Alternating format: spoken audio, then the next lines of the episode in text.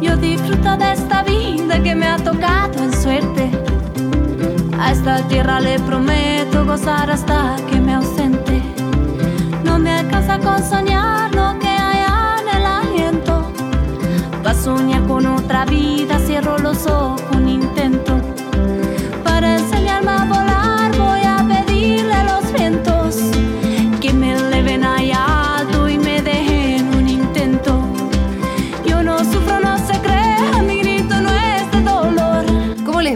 Bienvenidos a Cuento con vos. Mi nombre es María Areces. Bienvenidos a los primeros minutos del día jueves 8, Día Internacional de la Mujer. Bueno, vamos a hablar de muchísimas cosas, pero ¿qué no se ha dicho de las mujeres? Ya absolutamente todo. Por supuesto que eh, seguramente escucharán aquellas anécdotas de todas las conductoras de la radio, lo que pensamos respecto del Día de la Mujer. Yo ya lo he dicho, pero tal vez por si acaso eh, les vuelvo a decir que yo creo que se ha recorrido un camino larguísimo en estos años este, en la historia de la humanidad. Falta muchísimo, muchísimo por hacer.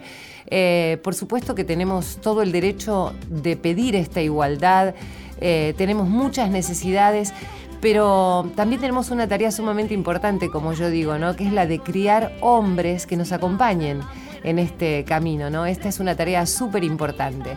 Y también eh, lo que digo y aclaro siempre es que es muy importante dejar de lado todas aquellas cosas que se nos han dicho, que se nos han dado y que se nos han inculcado, que teníamos que ser seamos quienes somos, eh, seamos nosotras mismas.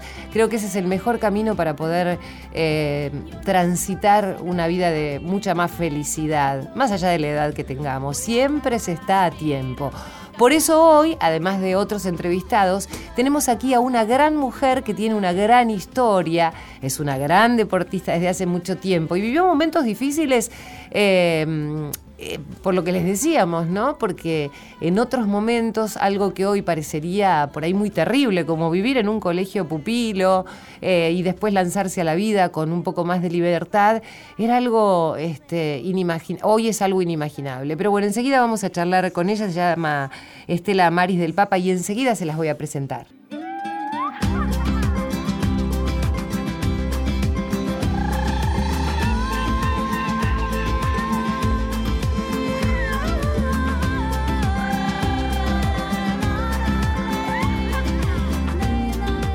Cuento con vos. Hasta la una.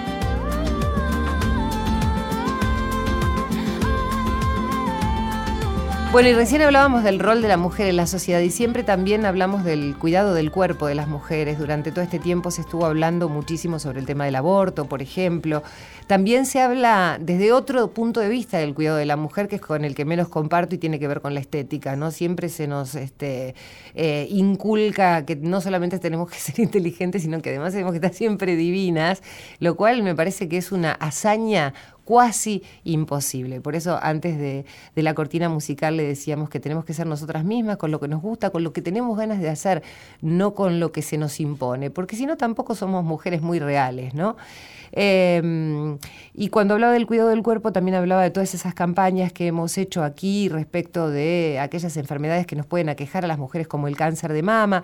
En su momento han venido especialistas y el cuidado de nuestra propia vida, ¿no? Porque quién mejor que nosotras para prevenir, para cuidarnos eh, y para poder llevar una vida mucho más feliz. Bueno, y el deporte es parte de este estado de bienestar y de salud, no solamente porque genera Ahora Estela me va a decir si estoy en lo correcto, endorfinas.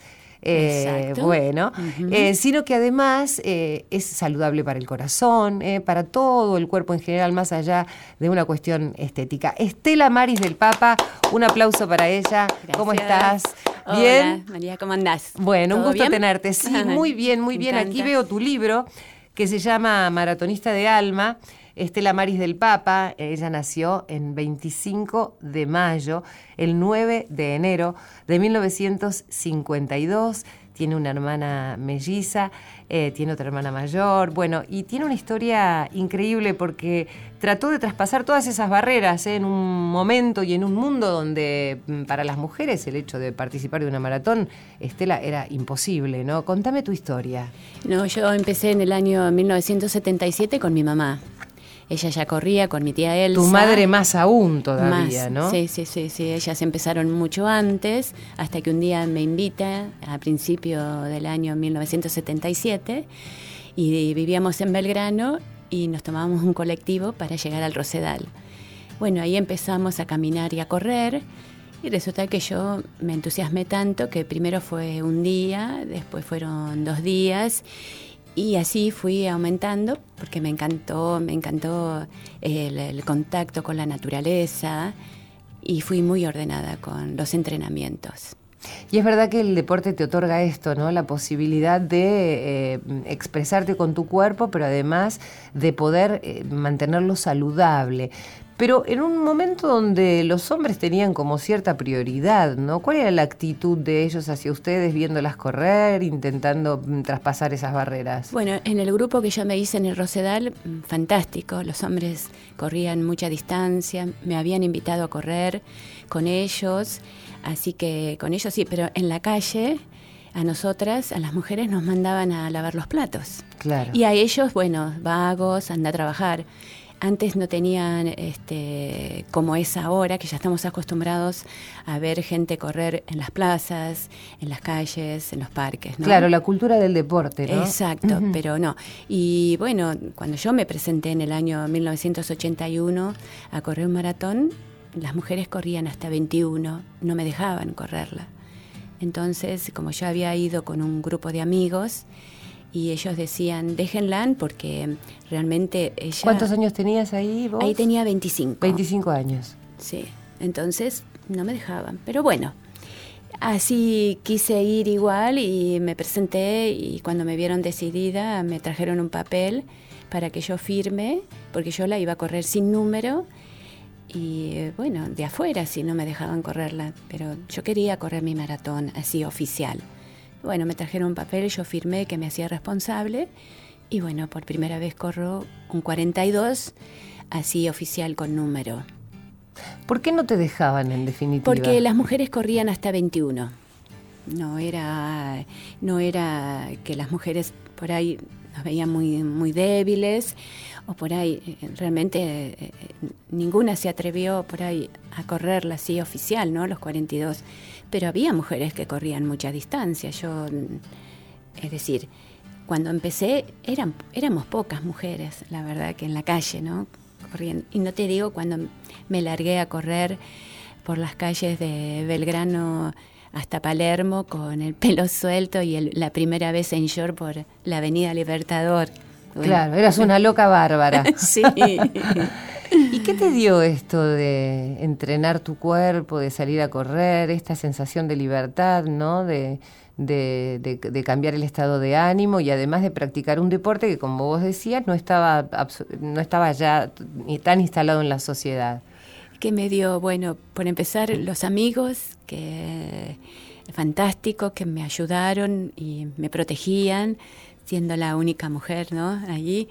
Y este, la verdad que ver que mi cuerpo no cambiaba, que, tenía eh, dura la piel y que brillosa y el pelo, los ojos, eh, todo, uno ve los cambios que hace el correr, porque realmente el contacto con la naturaleza que para la cabeza es maravilloso después de pasar un montón de horas sentada en una oficina y salir eh, apurarme para llegar a casa, cambiarme, ponerme la zapatilla, el short, la remera y salir, sentirse libre. La verdad que, bueno, en el año 78 eh, corrí eh, con ellos, se hacía las, las 26 vueltas al lago, que es un maratón, y, y la en el año 78 los, los acompañé hasta la, este, hasta la mitad, hasta la vuelta 13 y prometí que en el año 79 iba a hacer las 26 vueltas con ellos, que era un maratón.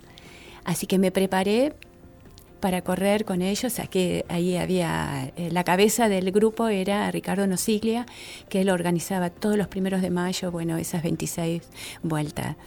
Bueno, se largaba a las 7 de la mañana y ese primero de mayo de 1978 habían venido los hijos mayores de bailar sin dormir y nos habían hecho los carteles Mira, de, 26 y cada vez impulsando a las madres a todas sí maravilloso aparte la gente sabía que corría Mm. sabía que se organizaba y entonces algunos corrían unas vueltas con nosotros y bueno y los chicos dormidos como estaban cada vuelta levantaban el cartel de uno, dos, hasta llegar a la 26. Y la verdad que cuando cumplí las 26 vueltas, que fue mi primer maratón, me emocioné mucho. Largamos 10, llegamos 4. Pero fue un momento especial. Dije, bueno, ahora soy maratonista. ¿Y qué pensaban esos chicos, no? De esas madres, eh, hijos varones, donde decía, bueno, no era común que tu madre saliera todos los días a correr. Supongo que entre la multitud todas estas mujeres eran mujeres diferentes, ¿no? Y, sí, por supuesto, diferentes. Mis hijos estaban acostumbrados. Este, bueno, ellos no corren porque yo corrí embarazada hasta los eh, siete meses y cuando decían, vos no corres como tu mamá, y no, nosotros salimos cansados, pero la gente del barrio... Buena no excusa los porteros decían, señora, no corra, lo va a tener en el parque ese chico. Pues me veían con la panza correr, pero yo ya estaba acostumbrada. Qué inconsciente, te dirían, sí, sí, ¿no? sí. Porque además, eh, por lo que decíamos antes, ¿no? Porque no había una cultura de que el deporte es muy saludable, inclusive a veces es, es aconsejable siempre y cuando uno tome todas las precauciones, por supuesto, sobre todo en el transcurso de un embarazo. ¿Y qué pasó en, en tus años anteriores que, que estuviste en un colegio, este, bueno, como, como eran antes, ¿no? Estos colegios pupilos, ¿por qué fue esa decisión de tu madre? ¿Cómo viviste eso y cómo viviste la libertad después que se sumó a la libertad de correr? Sí, estuvimos con mis dos hermanas de los cuatro a los 12 años. ¿Cómo, cómo permanecían en el colegio? ¿Durante cuánto tiempo y cuándo salían? Nosotros salíamos en las vacaciones. O sea, estaban todo el año. ¿No veían a tu familia durante todo el año? Ellos venían por ahí. Sí. Teníamos un tío que vivía ahí en La Plata, porque este colegio era el femenil italiano, eh, este, a la entrada de La Plata.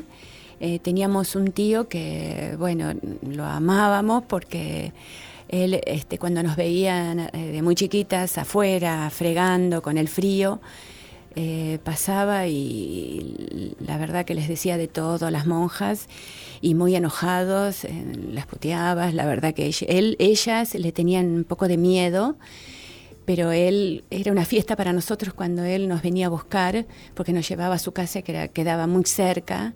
Y bueno, y ahí estaba mi tía y mis primos, que tengo, la verdad tenemos esos, este, la verdad que eh, nos eh, en aquel entonces eh, eran muy pobres ellos también, pero mi tía se ponía enseguida a prepararnos cosas ricas y si nos quedábamos a la noche, mis primos eh, dormían en el suelo y a nosotras nos dejaban la cama. ¿Y por Era- qué entonces- tu mamá o, eh, tomó una decisión Eh, de ella ese porque estilo? ella ella estuvo con otro señor que no era mi papá, pero ella trabajaba y me parece que fue lo, lo mejor. Ella parece cree que fue lo mejor para nosotras. ¿Y ustedes? Eh, no, porque nosotros no la pasábamos bien.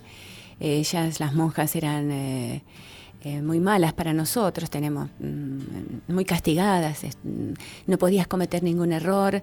Es decir, sí te enseñaban, te enseñaban a cocinar, a coser. Eh, sí, aprendimos muchísimas, pero también fueron muy rigurosas, eh, fregando. teníamos eh, teníamos sabañones en las rodillas y teníamos que rezar igual de rodillas y aún lastimadas te decían que tenías que arrodillarte, eh, como ser, nos castigaban por ahí si cometías algún error de dejarnos sin cena en un cuarto oscuro, como me pasó a mí. Y entonces, cosas que eh, era demasiado para un chico muy chico, que realmente eh, un chico no tiene maldad y porque ellas, por eso yo digo, cuando salí del colegio, que sentí esa libertad, prometí que no quería planchar más, no quería rezar de rodilla y no quería ir a la iglesia, porque nos obligaban todos los días a, levantarnos a las 5 de la mañana rezar cuando te levantas, cuando te acostás, siempre antes y después de las comidas y todos los días, todos los días a la iglesia. Pensaba cuántas cosas malas se han hecho eh, nombrando a Dios, ¿no? Cuando, qué lejos seguramente que debe estar Dios de todas esas cosas, ¿no? Cuánto nos han hecho creer. Y esto también tiene que ver mucho, no solamente con, este, con los niños, hablo de todos en general, pero particularmente con las mujeres, ¿no? Mm. Esta cuestión que se nos ha inculcado desde, por ahí desde el dogma tan intransigente del catolicismo, porque por supuesto que uno puede tener fe, creer en Dios, pero Dios es amor, no dolor. Exactamente, Dios es amor, vos lo dijiste. Y yo siempre creí en Él y creo y sigo creyendo. Por eso yo digo, mi iglesia, mi lugar es el aire libre, el parque, los verdes, los árboles. Y yo no es que he dejado de rezar y creo en muchísimo porque eh, eh, tuve experiencias, cosas, eh, no tengo miedo a la oscuridad, no tuve miedo, nunca me pasó nada gracias a Él. Y soy muy creyente, creo en los milagros y creo, pero ciegamente. ¿Y quién te enseñó a creer? Porque vuelvo a lo que decía antes, ¿no? Digo, eh, cuando uno dice Dios hubiese pretendido bajar un mensaje a aquellas mujeres de caridad, de amor por el prójimo, de protección, no de castigo. Eh, cuando digo todo esto, digo, por ahí ha habido momentos de enojo. Vos decías no quería ir a la iglesia, no quería creer. ¿Cómo hiciste después para retomar esa fe, esa creencia en que era algo maravilloso y no cruel. Claro, eh, uno cuando empieza a hacer este tipo de deporte que te quedas, como ser maratonista, es muy solitario, ¿no? Cuando empezás a hacer, como ser, preparar un maratón que tenés que hacer, eh, como antes se, se preparaba, hacer muchísimos kilómetros, vos estás solo con la naturaleza.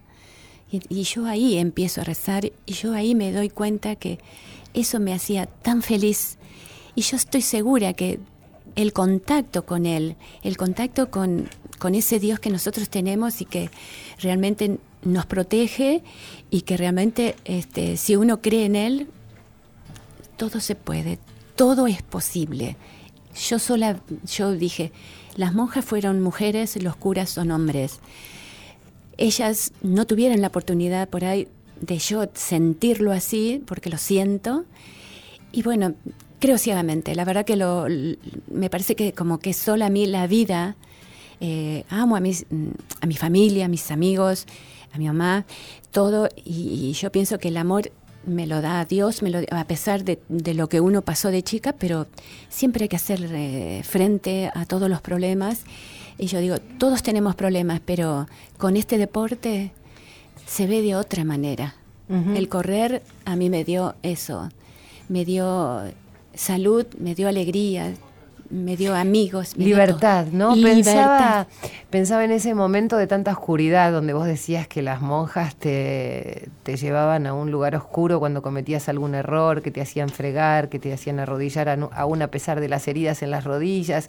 Pensaba en la opresión, en el encierro y pensaba en la libertad del correr, ¿no? Y del entrar a un mundo absolutamente distinto, en conexión con otras cosas totalmente diferentes. Sí, la verdad que sí. Ahí en el colegio teníamos un campo, había una ovejita que le teníamos que dar la mamadera, ¿no?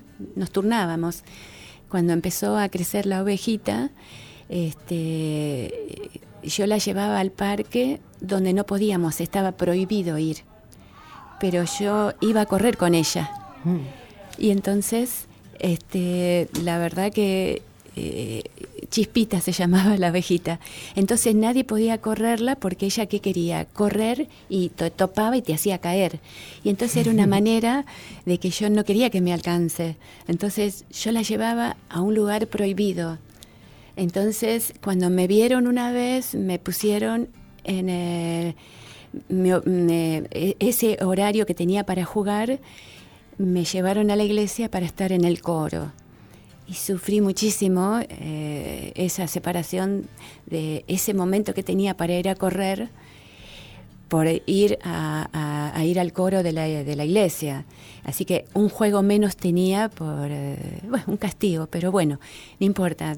Cuando pude ir a correr otra vez con ella. Hasta eso parecía un castigo, ¿no? Cuando, sí, todo lo veíamos Cuando acercarlo a la música, por ahí puede haber sido algo maravilloso. No, no, eh, para mí no era. Para ustedes era algo que las este, eh, em, em, las, reprimía en cuanto al deseo de hacer otras cosas y sentirse libres. y a propósito de sentirse libre, hay, hay dos mm, personajes también que están relacionados a tu deporte, que también son maratonistas. Este, ellos, este, más que maratonistas, andan con su bicicleta, ¿no? Pero es una especie de, maratón en, ruedas y han creado entre ellos un vínculo maravilloso. Me refiero a Juan eh, y Santiago Seinborain, que recorren unos 80 kilómetros kilómetros los fines de semana, sueñan con cruzar la cordillera.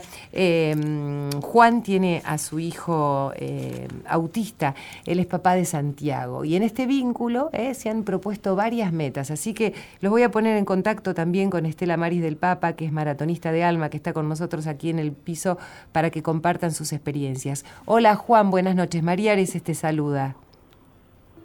Hola, hola María, ¿cómo estás? Muy bien, Juan. Estábamos hablando de esta meta, estos, estos objetivos que se van poniendo todo el tiempo con tu hijo, con Santiago, eh, padre e hijo, eh, en esta particularidad, en estas diferencias que tenemos todos, ¿no? Y cómo has entrado al mundo de tu hijo y has encontrado en el hecho de hacer un deporte, un encuentro entre ustedes y además objetivos a alcanzar. Sí, sí. Eh, en, verdad, ante los objetivos a alcanzar son, son eh, es disfrutar el día a día, ¿no? El, salir y pasarla bien. Eh, después de ahí se le suman objetivos. Vos tenés una página de Facebook que se llama Empujando Límites, ¿eh? es el nombre de la página y de Instagram donde se puede seguir las aventuras y, y empiezan a, planificar el, paso de los Andes. Sí, sí, sí, sí, la idea es hacerlo. Eh, Ahora Santiago empezó el colegio esta semana, o sea que, que, yo voy a tener más tiempo a la mañana para, para, para poderme entrenar más fuerte sin él. nosotros entrenamos juntos, pero él, él, está a la, a la, altura de las circunstancias, yo no. Claro. Yo tengo 45 años y él, tiene, él cumple ahora la semana que viene 15. Claro. yo soy que me tengo que poner a tono a él. Claro. Oíme una cosa, eh, Juan, yo quería que vos me cuentes, porque acá hablamos con muchas mamás con chiquitos autistas, algunos con algunos otros, este, algunas otras particularidades. Y alguna de las cosas que vos dijiste es que la persona con autismo no te está ignorando, sino que simplemente espera que vos te conectes con su mundo. ¿Cómo lograste poder llegar a él, Juan? Bueno, para eso hay que hay, que ponerse a su nivel, ¿no? hay que me parece que abstraerse del mundo y entrar con él. el problema es que, a, los grandes eh, nos, llenan las preocupaciones, el trabajo y un montón de cosas que hacen que nosotros no podamos bajar nuestras eh, revoluciones y, y, estar estar como ellos, ¿no? la verdad cuando, cuando, cuando uno logra abstraerse de todo, eh, en, verdad entras como un lugar protegido estando con él. Claro.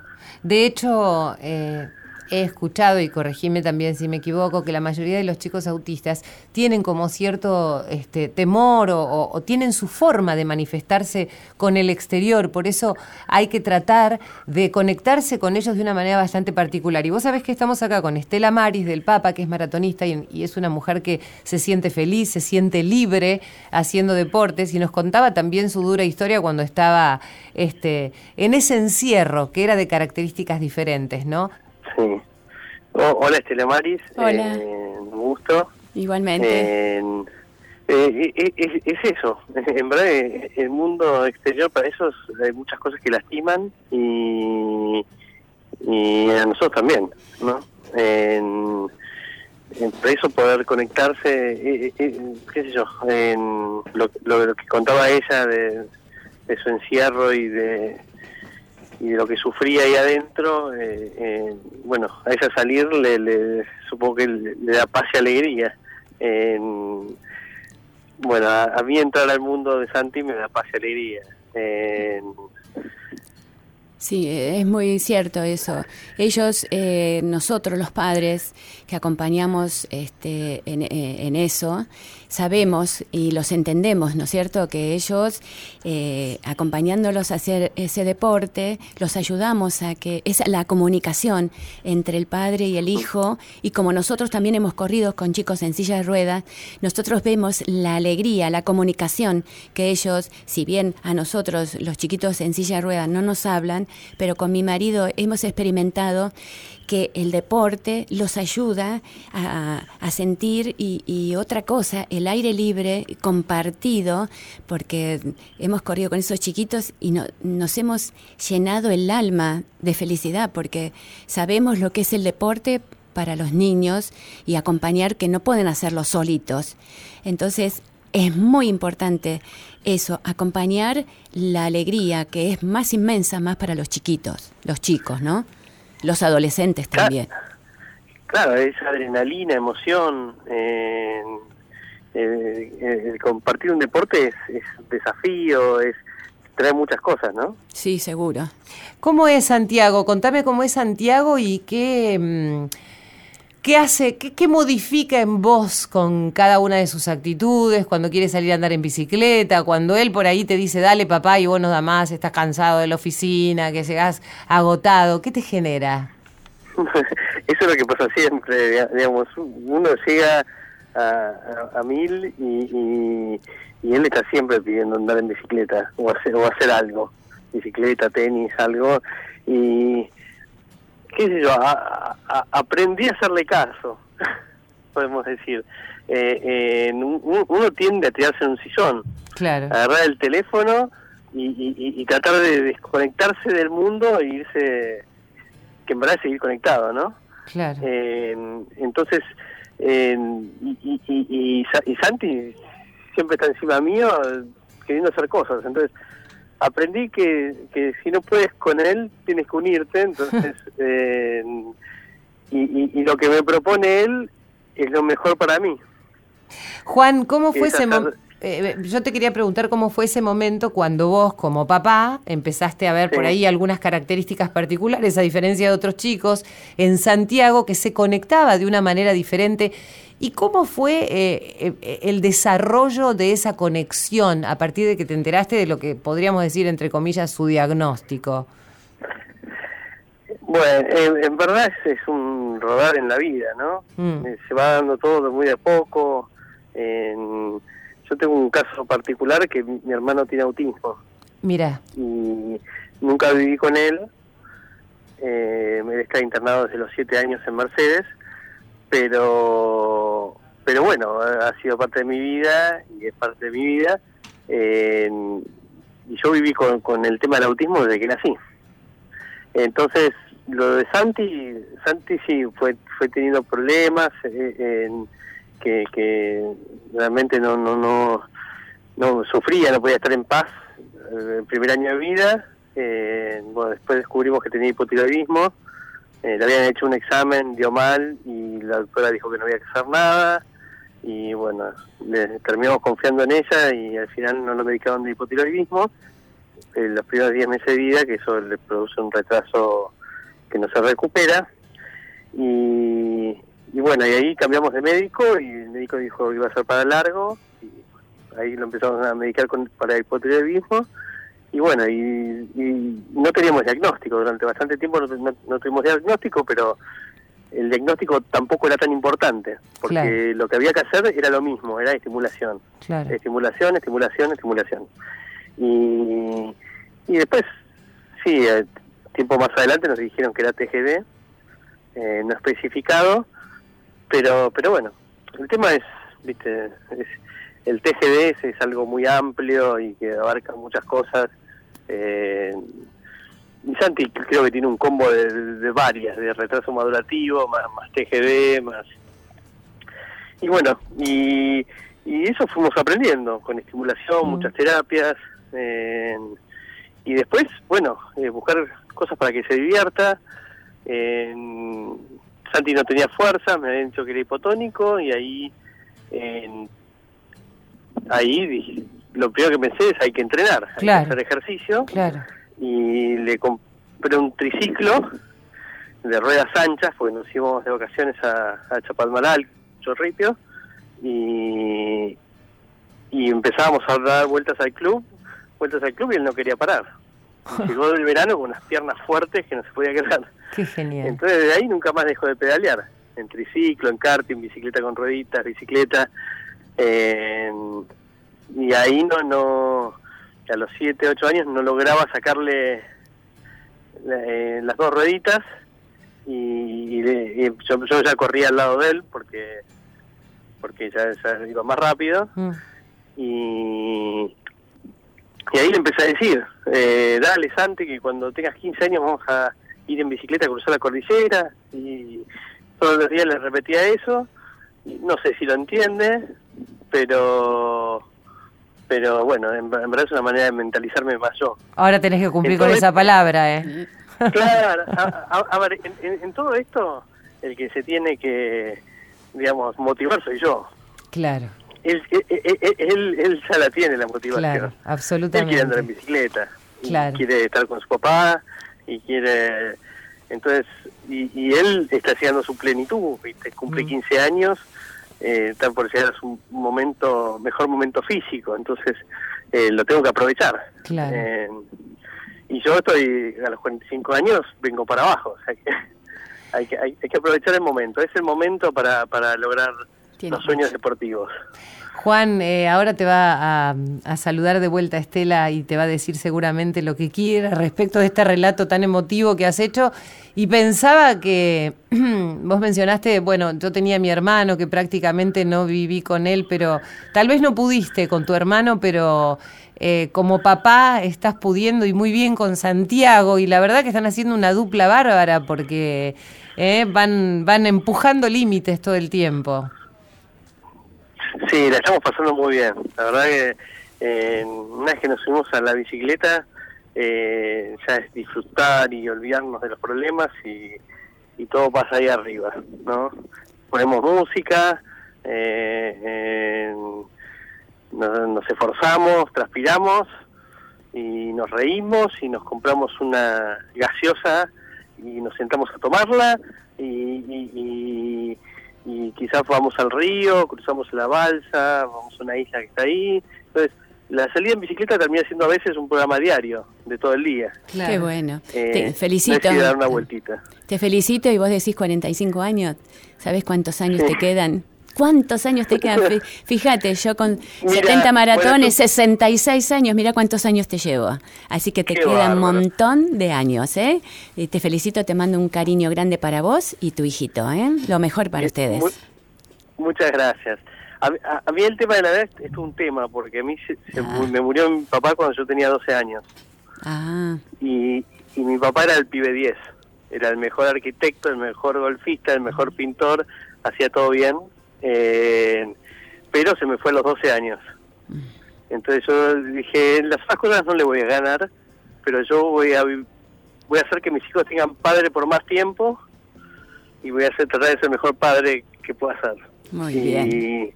Así va a ser. y, y bueno, entonces el tema de la edad es todo un tema. Entonces yo quise aprovechar cada día de, de- de vivirlo junto a ellos. Muy bien. Juan, gracias eh, por esta historia de vida maravillosa eh, y mandale un abrazo fuerte a Santi, ojalá alguna vez podamos conocerlo eh, y salir a rodar juntos. Acá está Estela Maris que, que también... Yo corriendo. Seguramente ella corriendo, ustedes en su bicicleta, pero como vos decías al principio, ¿no? La vida hay que transitarla rodando, como vos decías, como se puede. Sí, y sí. respecto de tu presencia frente a Santiago y de la ausencia de tu papá, este, bueno, son parte de las cosas que nos presenta la vida para ver cómo las tomamos y cómo las llevamos adelante, ¿no? Sí, sí, por eso hay que aprovechar todos los días, hay que, hay que vivir el día, eh, disfrutarlo y ser feliz. Gracias, No hay, Juan. no hay que esperar. Por supuesto, nunca hay que esperar. Hoy es hoy. Te mando un abrazo. Un beso grande. Gracias.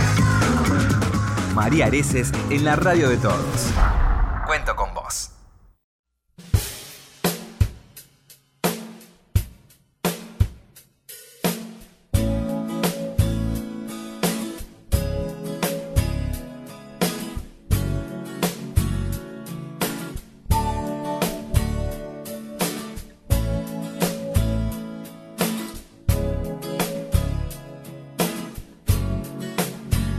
Cuento con vos, segunda temporada, en la radio de todos.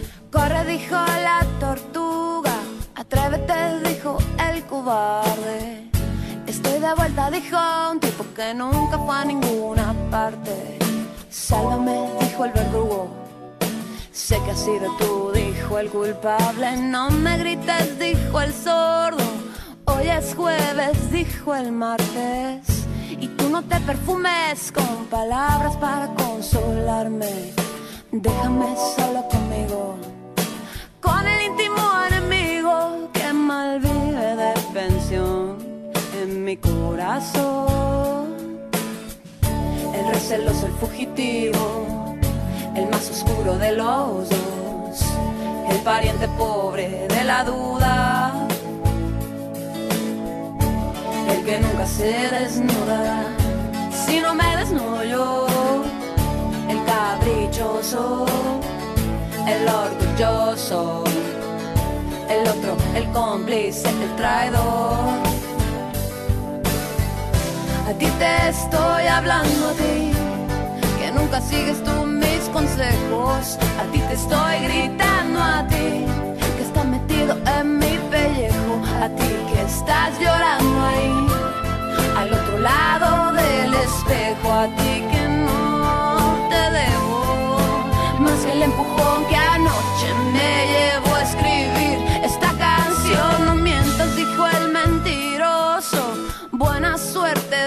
dijo el gafé. Ocúpate del alma, dijo el gordo vendedor de carne. Pruébame, dijo el veneno. Y ámame como odian los amantes. Drogas, no dijo el camello. ¿Cuánto vales? dijo el gánster. A punto de rendirme estaba a un paso de quemar las naves. Cuando al borde del destino un guiño en forma de labios de mujer. Nos invitas una copa, yo te secaré el sudor, yo te abrazaré bajo la ropa. ¿Y quién va a dormir conmigo? Ni lo sueñes, contestó una indignada otra encantada. No dijo nada y sonrió. A ti te estoy hablando a ti, que nunca sigues tú mis consejos. A ti te estoy gritando a ti, que estás metido en mi pellejo. A ti que estás llorando ahí, al otro lado del espejo. A ti que no te debo más que el empujón que anoche me llevó a escribir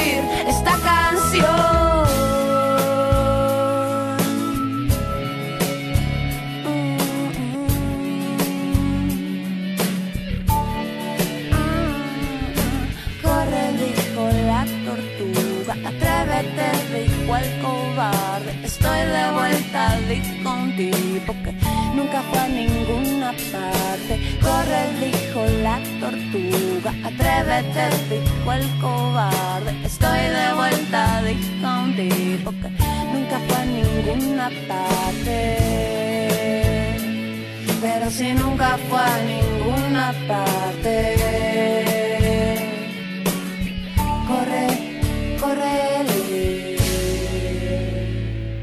Bueno, Julieta Venegas estaba hablando de qué pasa cuando aquellos que no fueron a ninguna parte opinan tanto de a dónde tenemos que ir todos los demás, ¿no?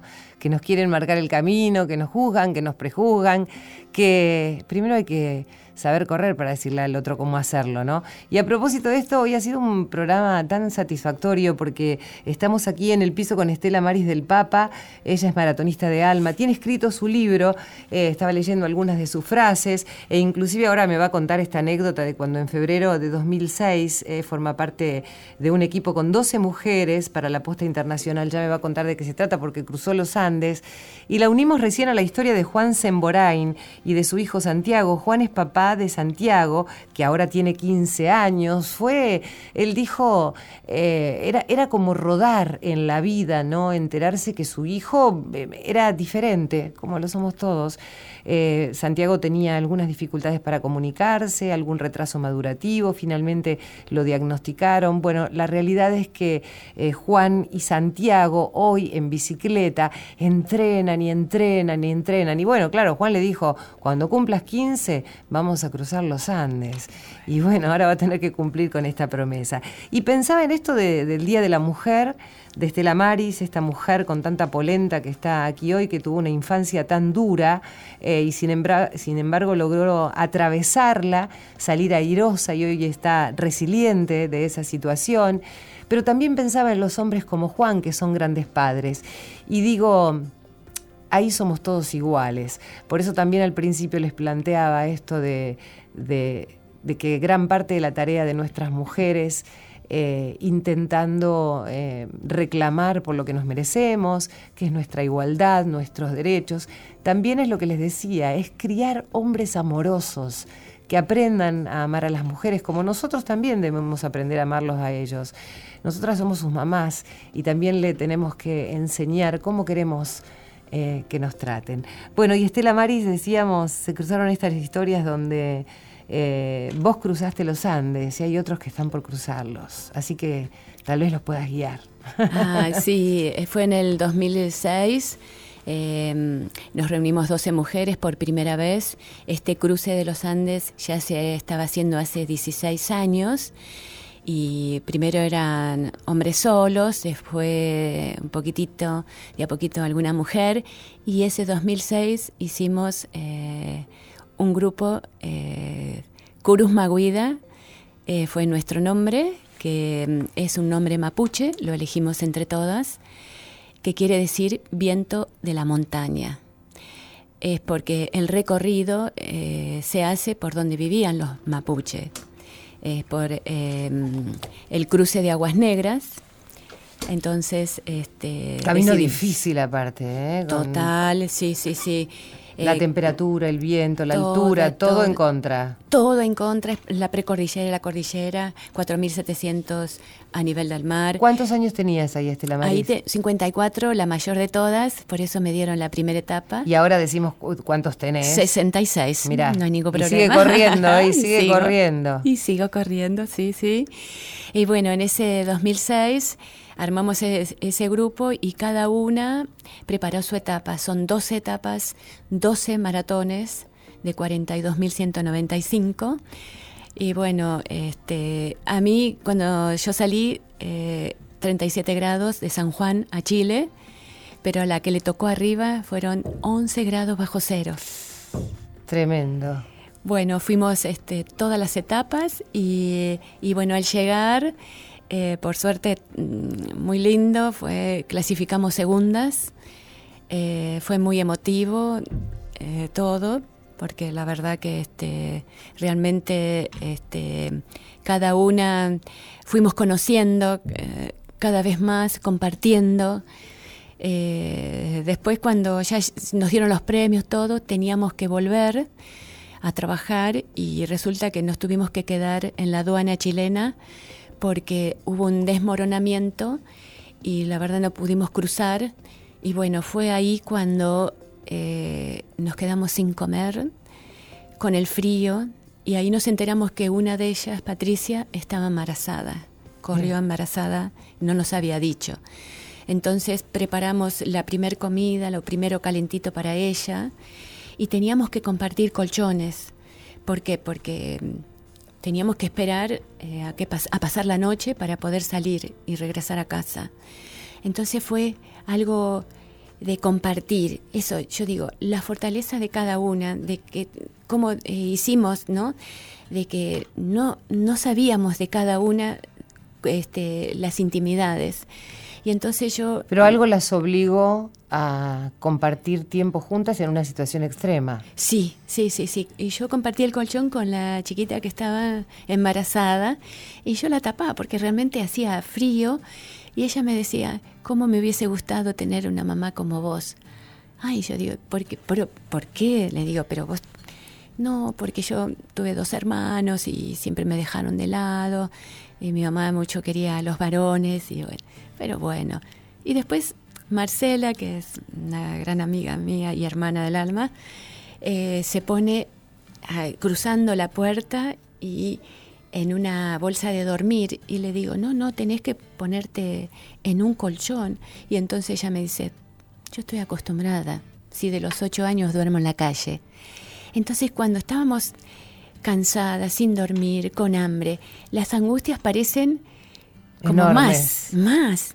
Y yo no dormí nada pensando que ella sí, ahí, y bueno, y bueno, yo también la pasé, pero yo no les quería contar de que también en mi infancia yo también pasé hambre, también pasé frío. Y desamor, ¿no? Y también, eso, los abrazos, los besos, de que por eso yo me comía besos a mis hijos, eh, todas las mañanas los besaba, los abrazaba, mi marido, bueno, entonces eh, yo, de ellos, no, ellos no se pueden quejar que yo les di todo, todo lo que no tuve, les di.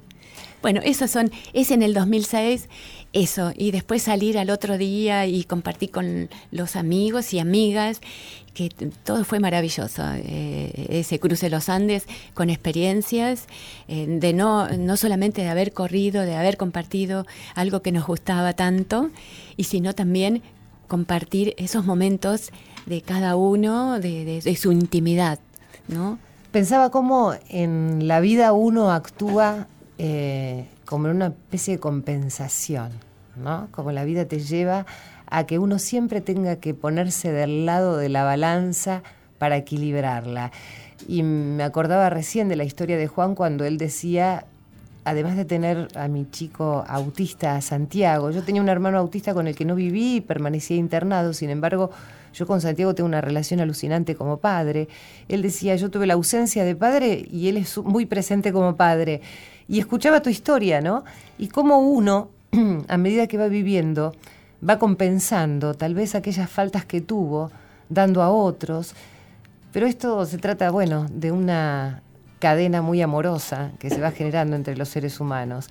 Y a veces hay que llegar a circunstancias extremas, eh, hay que llegar como hasta la cima de la montaña, a cruzar los Andes, a sufrir el viento para poder entender de qué se trata la vida, ¿no? Por supuesto. Sabíamos que teníamos que llegar y que no ni el viento, ni el frío, ni el sol que, partía, teníamos que clasificar, teníamos que llegar, porque si una se queda afuera, no íbamos a clasificar. Estela Maris, quiero para finalizar que me hagas tu reflexión. Se, se, hablan muchas cosas, hay mucha gente que opina respecto del Día Internacional de la Mujer. Creo que somos seres maravillosos, capaces de tantas cosas. De hecho, bueno, tu historia ha sido la de una fortaleza, no solamente física, sino espiritual. Este, digo, me parece que no hay demasiado más que agregar que no tenga que ver con la propia historia de uno y con lo que uno lleva dentro, ¿no? Como mujer, tanto mujeres como hombres, ¿no? Sí, hay hombres también que han sufrido mucho de chicos y de su adolescencia, su adolescencia la adolescencia, cuando se adolece también eh, se sufre mucho porque si no tienes eh, tu mamá o tu papá, bueno, pero se fortalece. La mujer, bueno, nos faltó muchas cosas, pero siempre tenemos eso de salir adelante, de ponerle eh, todo, todo, todo, y tener siempre la, la esperanza y siempre ver las cosas en positivo. Siempre, siempre tirar para adelante, no aflojar nunca, nunca, ni un paso atrás, siempre adelante. Gracias, un placer haber compartido y cuento con vos, como se llama este programa. Qué lindo. Bueno, gracias, vamos a gracias a ustedes, eh, gracias, divinos todos. Bueno, y a propósito, dedicado a vos, que te gusta John Lennon, a Irene Roast, que es la otra mujer de nuestro equipo, a todas las mujeres del mundo, a mis compañeras de la radio, a mi madre, ¿eh? A todas nosotras y, ¿por qué no también a los hombres, a los que amamos mucho para que nos comprendan un poco más? ¿eh? Tenemos una sensibilidad muy especial las mujeres, pero gracias a esa sensibilidad podemos hacer tantas cosas. Si no fuera por eso, ¿eh? por, por eso que también les ofrecemos y hacemos que hereden, los hombres también pueden llorar, ¿eh? No se crean que no, ¿eh? los hombres también pueden ser vulnerables a esa sensibilidad. Es más, nos encanta poder abrazarlos cuando se sienten vulnerables. Gracias a ustedes que están del otro lado. Contá conmigo, porque yo sé que cuento con vos.